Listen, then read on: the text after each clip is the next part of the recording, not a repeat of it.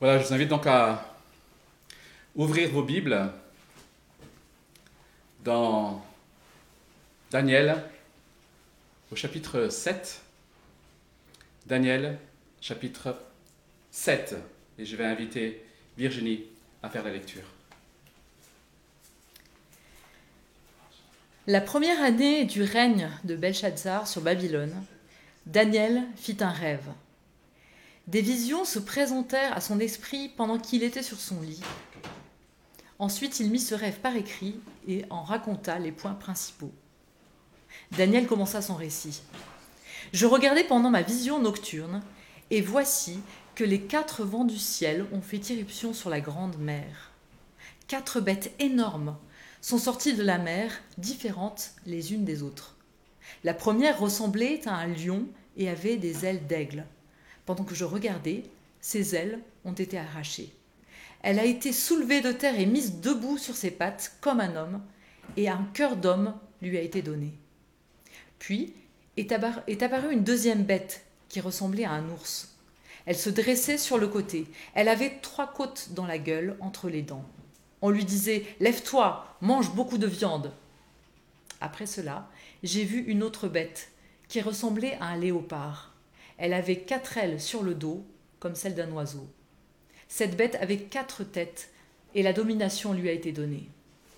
Après cela, j'ai vu dans mes visions nocturnes une quatrième bête redoutable, terrible et extraordinairement puissante. Elle avait de grandes dents en fer. Elle mangeait, brisait et piétinait ce qui restait.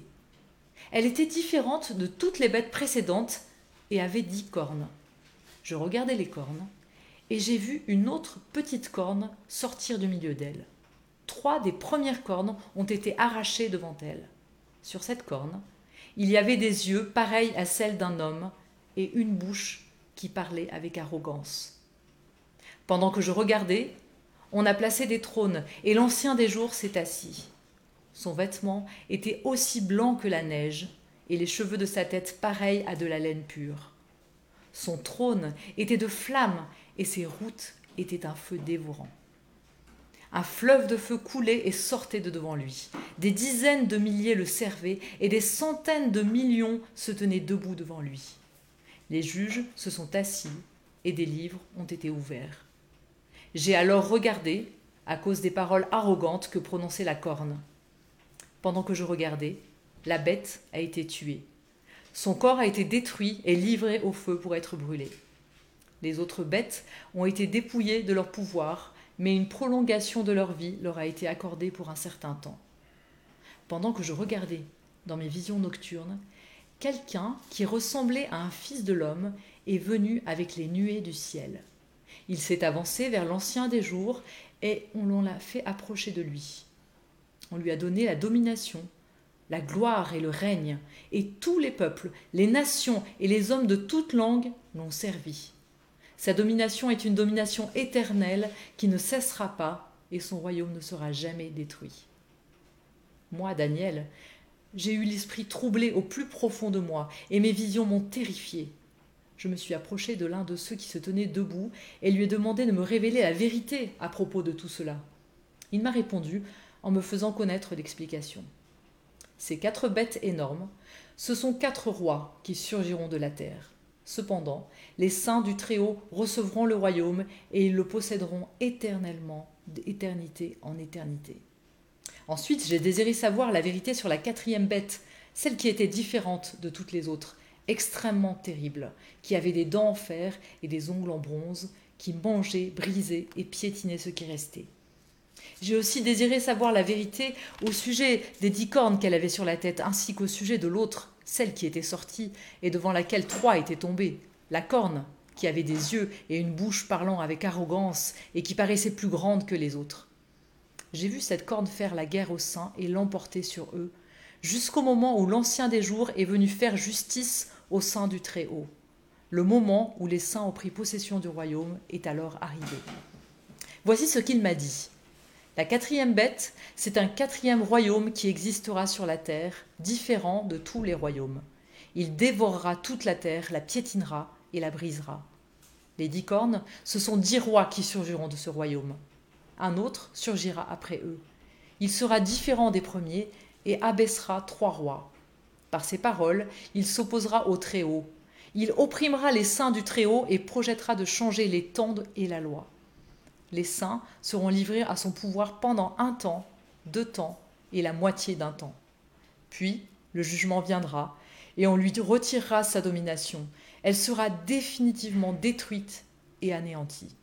Le royaume, la domination et la grandeur de tous les royaumes présents sous le ciel seront donnés au peuple des saints du Très-Haut.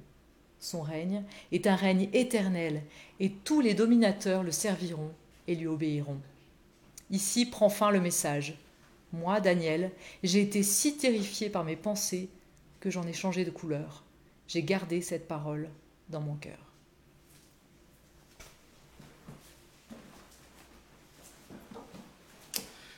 Merci Virginie pour euh, cette lecture. J'espère que nous allons pouvoir euh, écouter ce message à peu près correctement.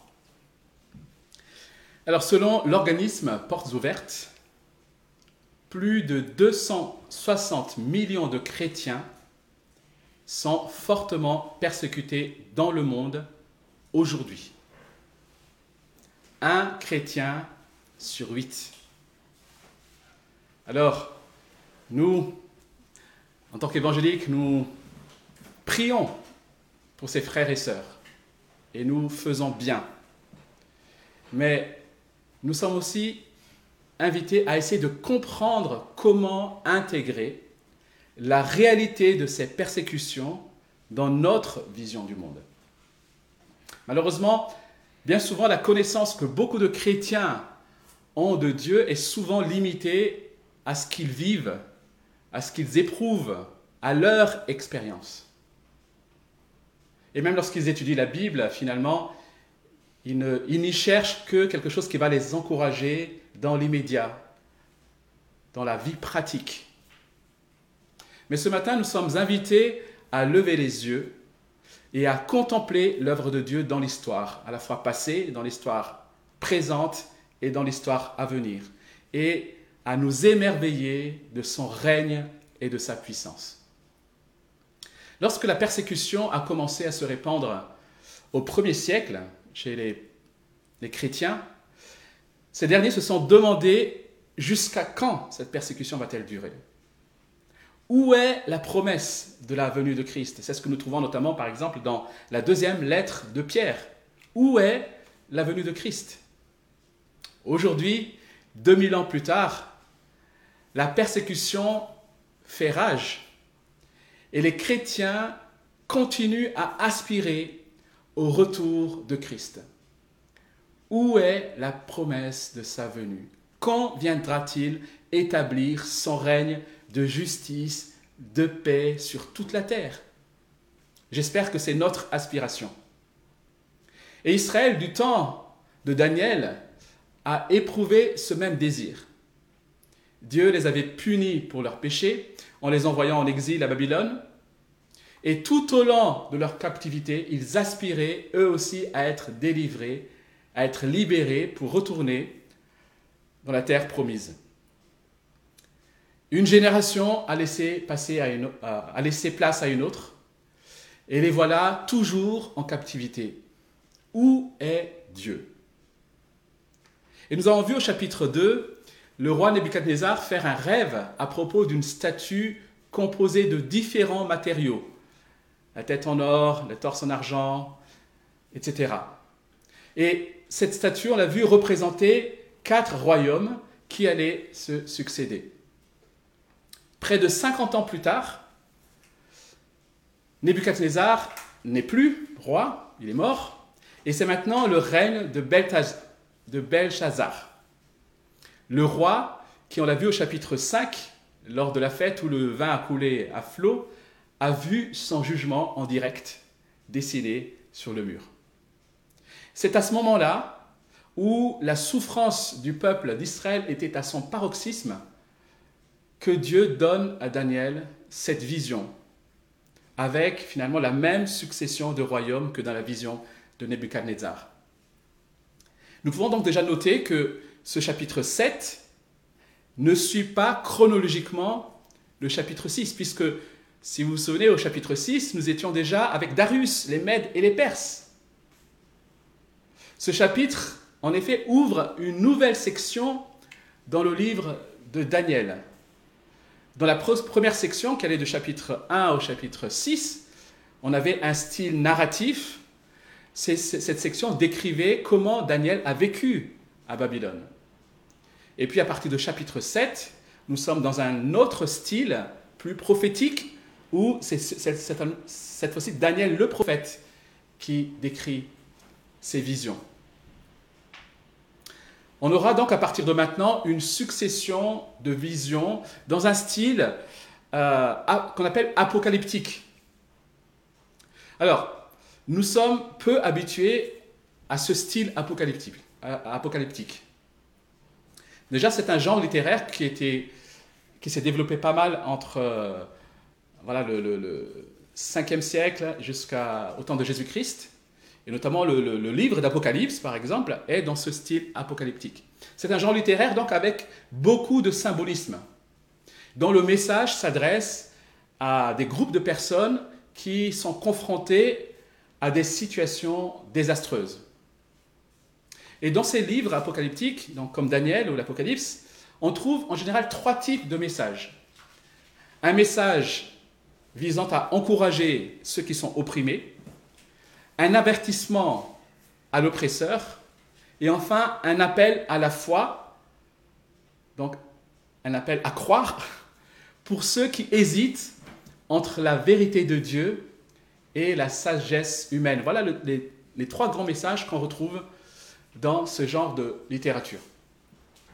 Alors ce, style apocalyptique dans la Bible, et j'aimerais le préciser, n'a pas comme vocation de décrire précisément le plan de Dieu pour les générations futures, pour que celles-ci spéculent sur les dates précises de ces événements. Mais la vocation, comme je l'ai dit, à rassurer notamment les premiers destinataires que malgré les apparences, Dieu est toujours sur le trône et qu'il tient fermement l'avenir entre ses mains. Et c'est ce que nous allons voir dans ce chapitre 7. Dieu rappelle que même si les siens doivent passer par des temps de souffrance, de tribulation, il reste au contrôle. Il est le Dieu souverain qui conduit l'histoire et qui donnera son royaume au Fils de l'homme et à son peuple. Voilà ce que nous voulons voilà ce que ce chapitre nous dit et que nous voulons retenir pour nous-mêmes ce matin. Le Dieu souverain est celui qui conduit l'histoire et qui donnera son royaume au Fils de l'homme et à son peuple. Et ce chapitre est divisé en deux grandes parties. la première partie, c'est du verset 1 au verset 14, où Dieu se présente justement comme le juge des nations. Et la deuxième partie, du verset 15 au verset 28, où il annonce qu'après après des persécutions, son peuple recevra la royauté à la suite du Fils de l'homme. Voyons donc dans un premier temps cette première partie où Dieu se présente comme juge des nations, les versets 1 à 14. Daniel voit dans sa vision donc quatre grandes bêtes. Et, selon le verset 17, ces grandes bêtes représentent des royaumes. Ce sont, comme je l'ai dit, les quatre mêmes royaumes de la statue du rêve de Nebuchadnezzar au chapitre 2. Alors aujourd'hui aussi, les nations sont parfois représentées par des animaux. Nous avons par exemple l'aigle américain, nous avons le lion britannique, nous avons l'ours russe, on a bien sûr le fameux coq français, le zébu malgache, mais ici, les images renvoient toutes à quelque chose de puissant, d'effrayant, on, est on est loin du coq ici. Et en plus, ces bêtes sortent de la mer, qui, dans la Bible, symbolise bien souvent le chaos, le désordre et l'hostilité envers Dieu. Alors la première bête, nous le voyons, ressemble à un lion, mais avec des ailes d'aigle. Et si on, met, fait le parallèle donc avec la statue, cette bête, c'est Babylone, c'est la tête d'or dans le rêve de Nebuchadnezzar. Et on sait notamment que les rues de Babylone étaient ornées de, motifs de lions, et notamment il y avait des portes avec des lions et des ailes. C'est une image de puissance et de force qui se dégage de la description de cette première bête. Mais par la suite, on le, lit, les ailes vont être arrachées.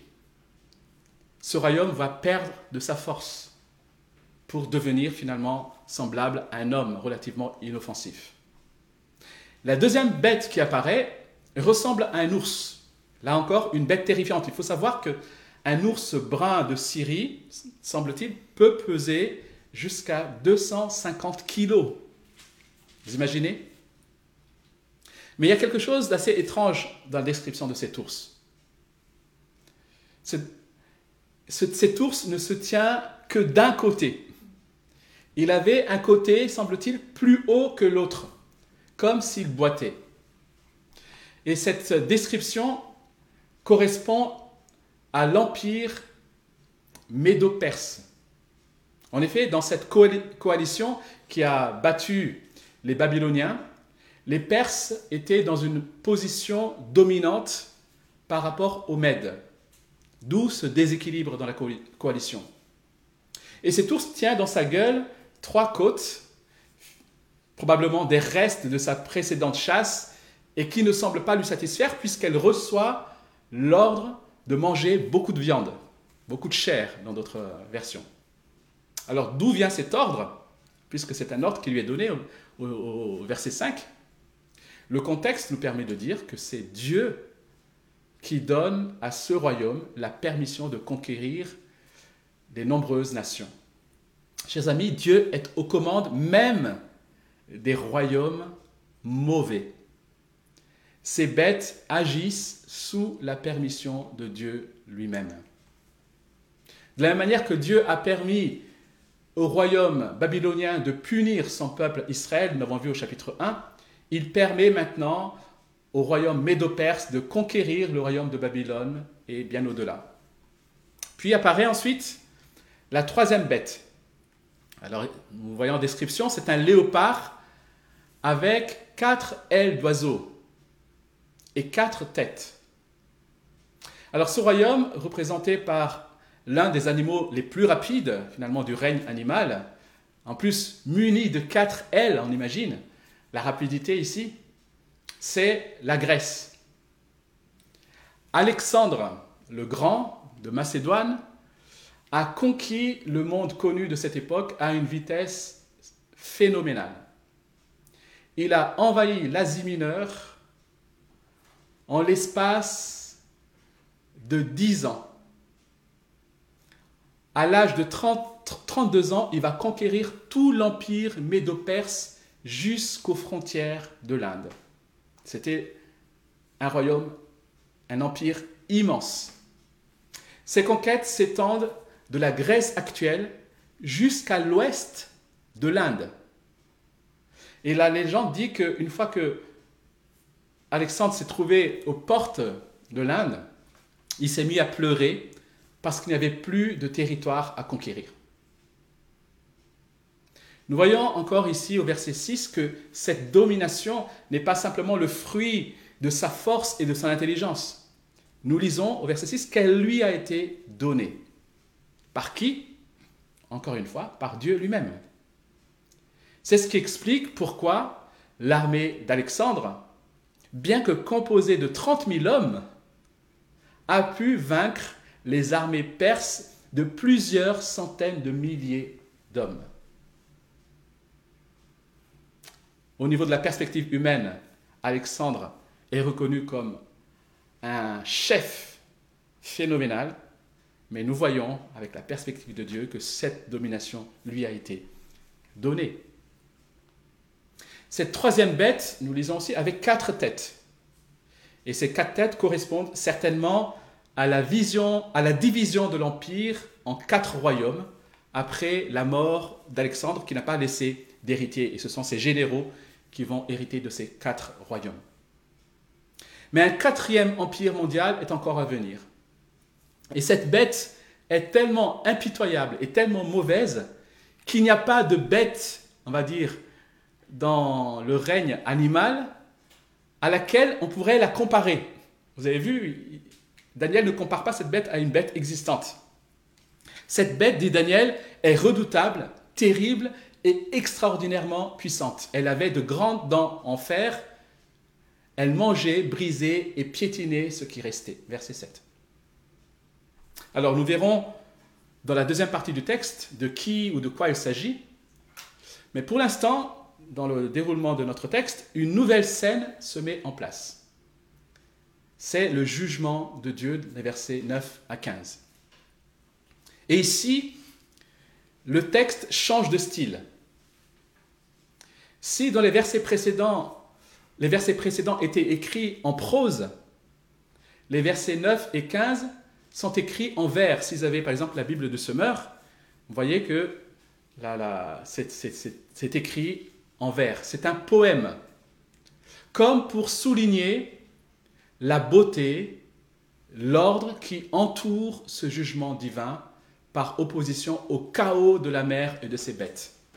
Si nous lisons ce texte, si nous étions voilà, les premiers destinataires de ce, texte, la première impression, ce serait ça. Il y a le chaos, la prose, et puis ce poème, cet ordre qui entoure ce jugement divin. Et l'ancien des jours, qui est au cœur, au centre de cette scène, représente bien sûr Dieu lui-même. Et toute la description que nous avons de cette scène montre un Dieu qui règne de façon absolue et qui juge les nations. Jusque-là, Dieu avait travaillé en coulisses, en quelque sorte, conduisant l'histoire des nations, mais maintenant nous le voyons en action, jugeant les nations. La blancheur de ses vêtements, la blancheur de ses cheveux témoignent de sa pureté, de sa perfection. Les flammes autour symbolisent sa sainteté et son jugement, son jugement qui est aussi souligné par ce fleuve de feu qui coule et qui sort du trône. Et ensuite, nous avons ce nombre infini d'anges, innombrables, qui sont à son service et qui démontrent sa puissance. Voilà la scène que voit Daniel, une scène à la fois majestueuse et solennelle qui invite à l'adoration. Tout est maintenant en place, prêt pour le jugement. Et ce jugement, c'est Dieu lui-même qui le préside. Mais l'attention de Daniel va être attirée par la petite corne. Cette petite corne qui prolifère des paroles arrogantes. Pendant qu'il la regarde, il voit le jugement immédiat de Dieu s'abattre sur la quatrième bête. Cette bête est mise à mort et son corps est détruit et brûlé par le feu. vous avez remarqué, chacun des trois petits des trois premiers royaumes a été absorbé par son successeur, mais ils ont continué à exister, bien qu'étant affaiblis et soumis au royaume suivant. Au royaume suivant. Alors que le quatrième royaume a été totalement détruit. Au chapitre 2, dans la vision de Nebuchadnezzar, une pierre va renverser la statue et la pulvériser. Et cette pierre deviendra une grande montagne qui va recouvrir toute la terre. Au verset 13 de notre chapitre 7, nous comprenons un peu mieux comment ce royaume éternel représenté par cette pierre qui détruit la statue, comment ce royaume va être, établi? Daniel voit dans sa vision quelqu'un qui ressemble à un fils de l'homme qui vient avec les nuées du ciel.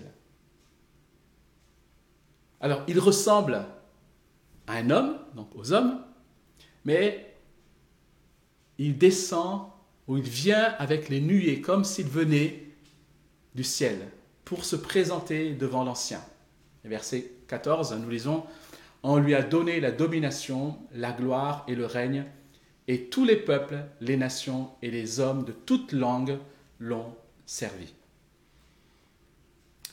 Nous assistons ici donc à la fois à cette scène de jugement solennel, mais aussi, semble-t-il, à une scène de couronnement.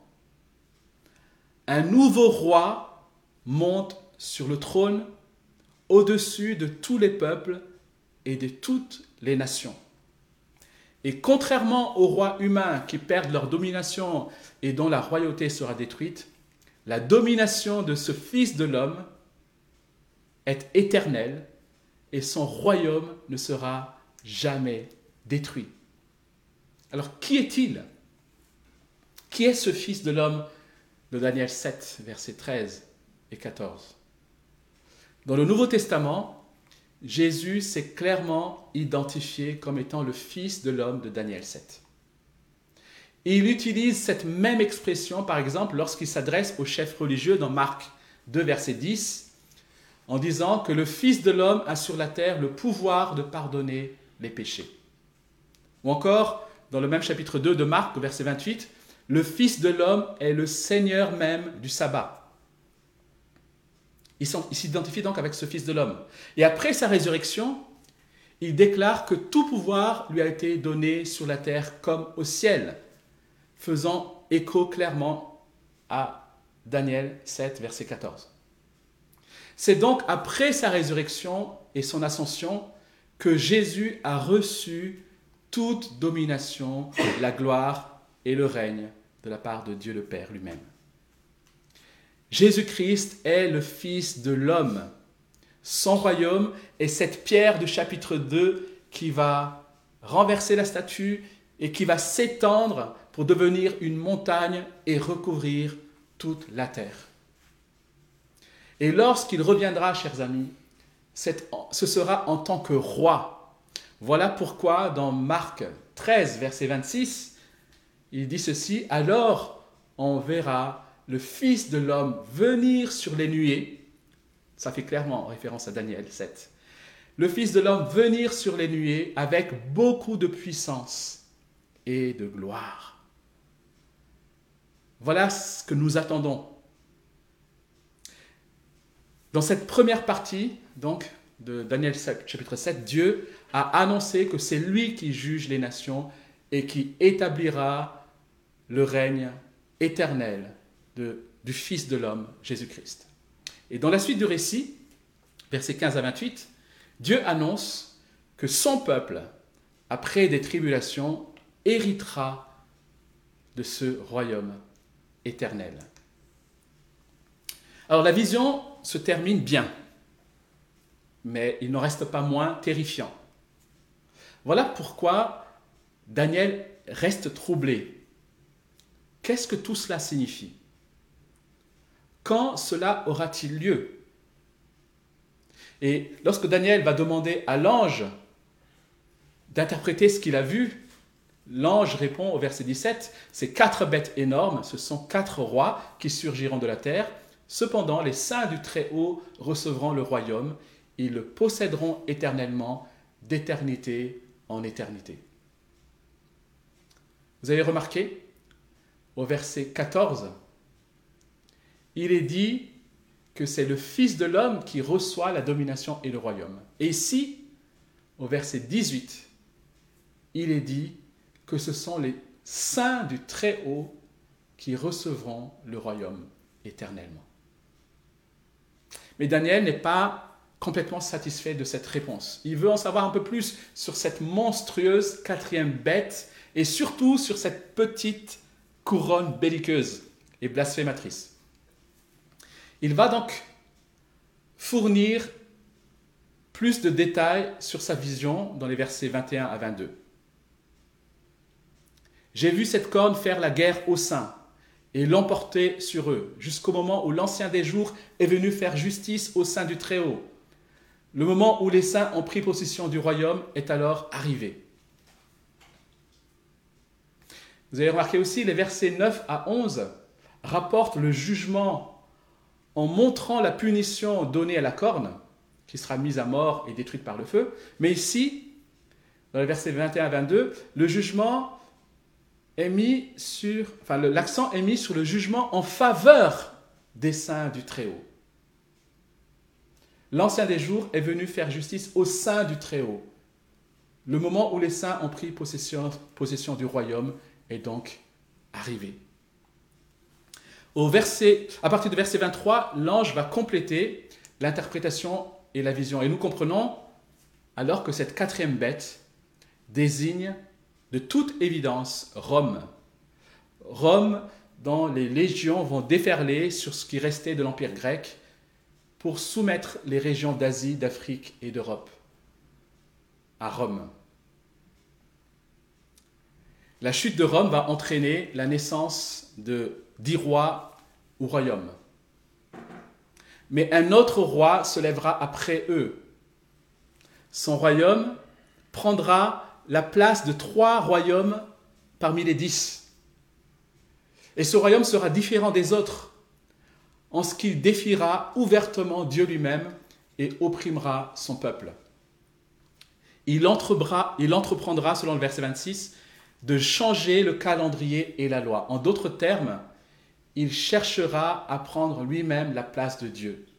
Il essaiera de dicter quand les gens doivent adorer et qui ils doivent adorer. Et au verset 25, vous avez vu, il, dit que le peuple saint sera livré à sa merci pendant un temps, deux temps et la moitié d'un temps. Ce qui veut dire que ce roi méchant, ce royaume maléfique, ne peut pas agir sans permission. S'il peut opprimer le peuple de Dieu, c'est parce que le peuple de Dieu sera livré à sa merci. Mais seulement pour un temps limité, pendant deux temps et la moitié d'un temps. Enfin, un temps, deux temps et la moitié d'un temps, pardon. Le chiffre 7 est le chiffre parfait dans la Bible. Et nous avons ici trois temps et demi, la moitié de 7 pour souligner que cette persécution est limitée et n'atteindra pas son but qui est d'éradiquer, bien sûr, le peuple de Dieu. Dieu limite le temps et à la fois l'étendue, je dirais, de cette persécution, ou l'intensité de cette persécution. Peu importe la durée de la persécution, celle-ci sera temporaire.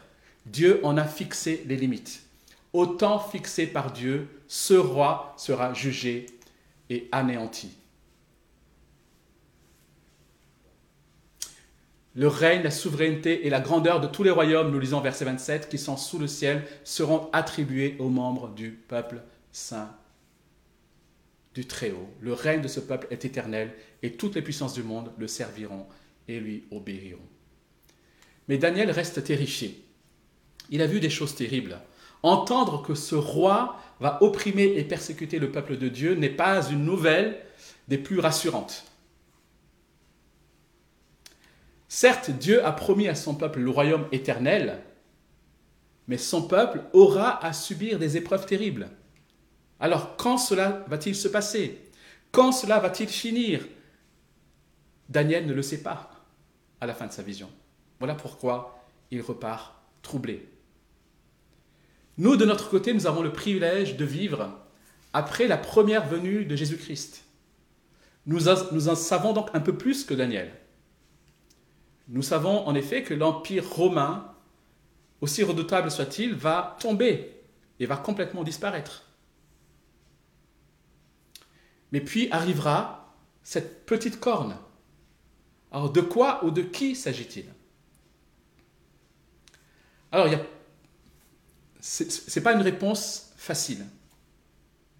On peut penser déjà peut-être à l'avènement de, l'empereur du temps des Romains, puisque avant l'empereur, c'était ce qu'on appelait euh, un gouvernement oligarchique, donc euh, dirigé par plusieurs hommes.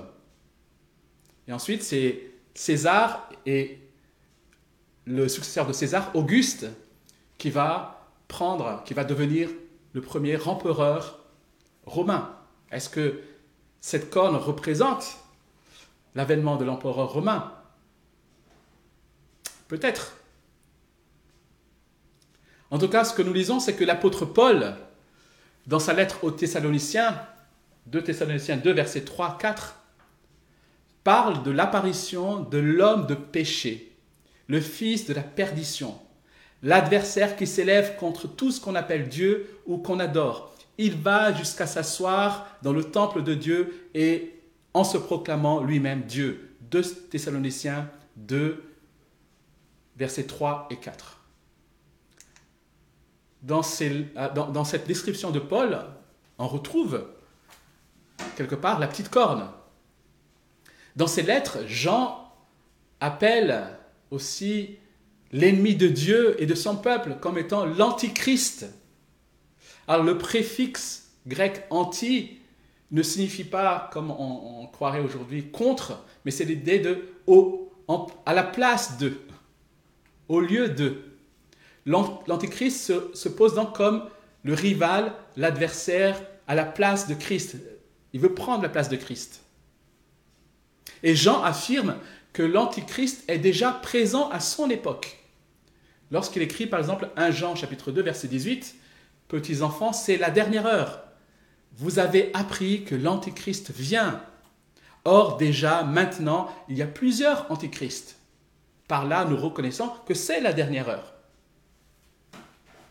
Jean était donc très conscient qu'avec la mort, la résurrection et l'ascension de Christ, nous sommes entrés dans les derniers jours, la dernière heure.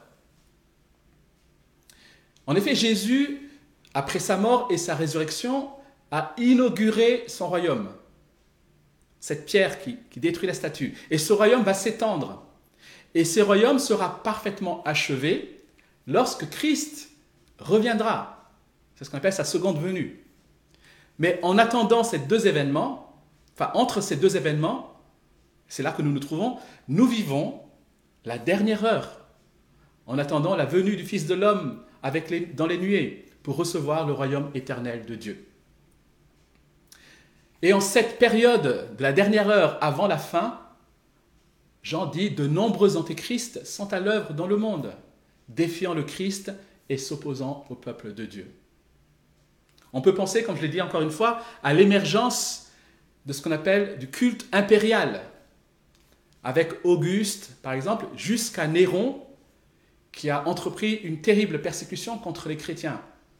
Et c'est fort possible que ce texte, ou encore Apocalypse 13 euh, par exemple, peut-être vise cet empereur, cet empereur en particulier. Mais ce qu'il faut noter, c'est que ces antichrists ne sont que des précurseurs et des représentants de l'antichrist suprême qui déferlera à la fin des temps. Ce ne sont que des précurseurs et des représentants de l'antichrist suprême. Dans le dernier livre de la Bible que dont j'ai commencé à parler, l'Apocalypse de Jean, nous voyons que celui qui commande tous ces antichrists,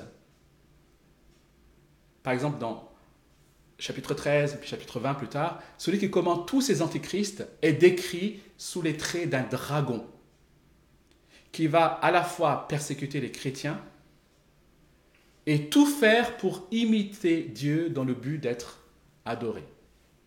Alors ce qui était intéressant dans l'image de la corne, c'est que cette corne, elle prend la place de trois royaumes elle a des yeux, un œil, et puis elle, a une bouche.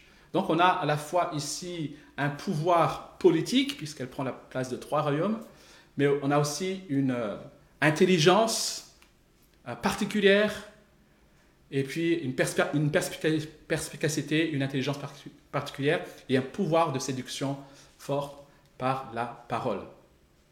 C'est à la fois donc une persécution politique, institutionnelle, mais aussi intellectuelle, religieuse. Et nous lisons dans Apocalypse chapitre 20 que ce dragon, qui est le diable, qui est Satan, sera enchaîné pendant mille ans. Alors, même si certains chrétiens prennent ce nombre mille à la lettre, il s'agit, me semble-t-il, d'un nombre symbolique qui représente une période complète dont la fin est déjà déterminée. Cette période a commencé avec la défaite justement de Satan lorsqu'après sa mort puis sa résurrection, Jésus est monté sur le trône à la droite du Père. Satan est déjà vaincu. Et depuis ce temps, le dragon est lié, son pouvoir de nuisance est limité.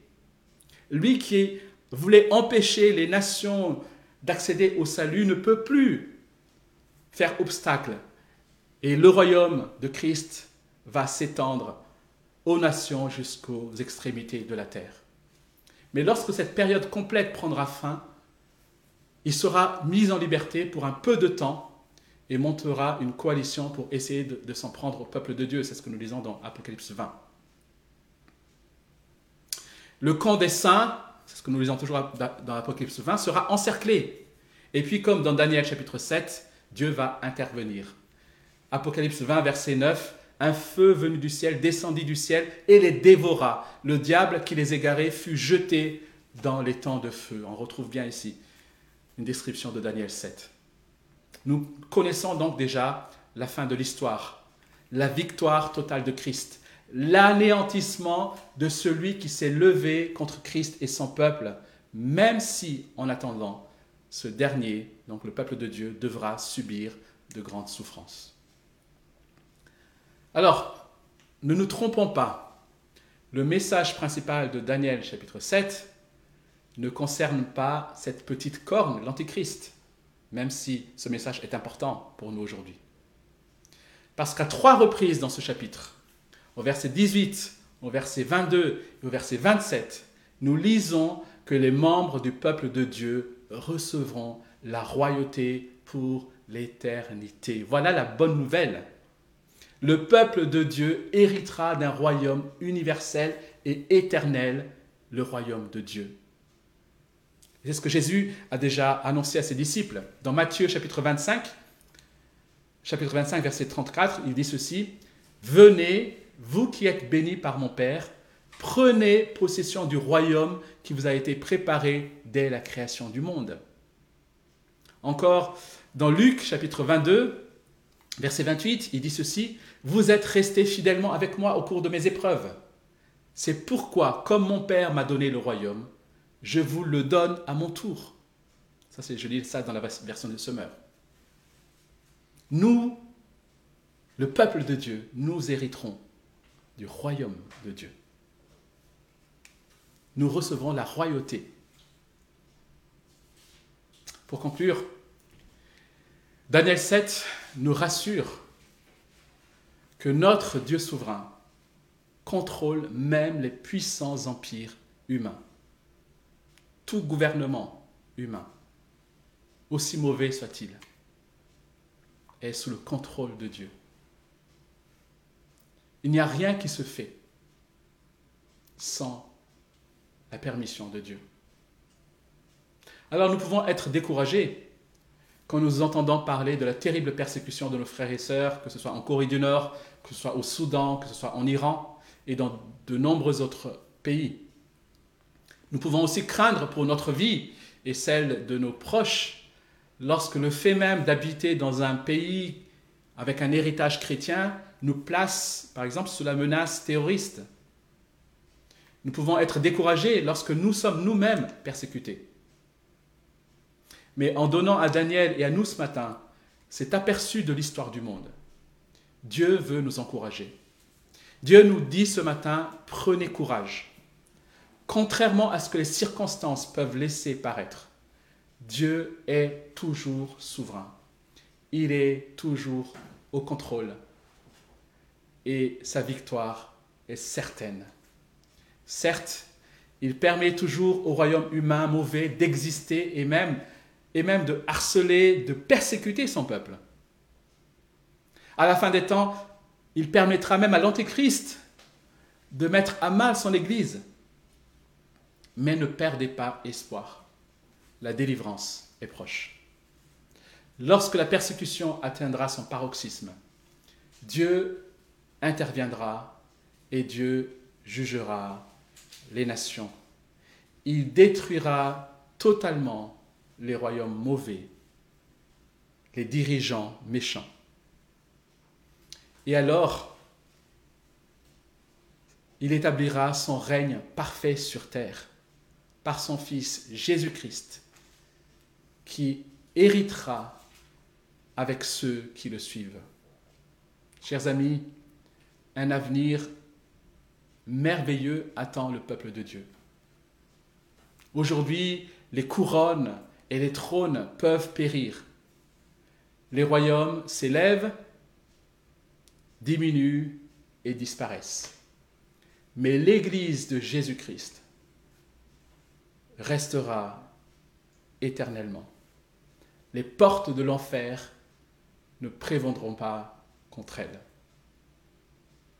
Et c'est là la promesse que nous voulons recevoir ce matin, c'est que ce que Christ a commencé, rien ne peut l'arrêter. Christ ne peut pas échouer. Christ est vainqueur. À soit toute la gloire. Je vous invite à prendre quelques instants pour euh, peut-être simplement louer Dieu pour cette espérance qu'il nous donne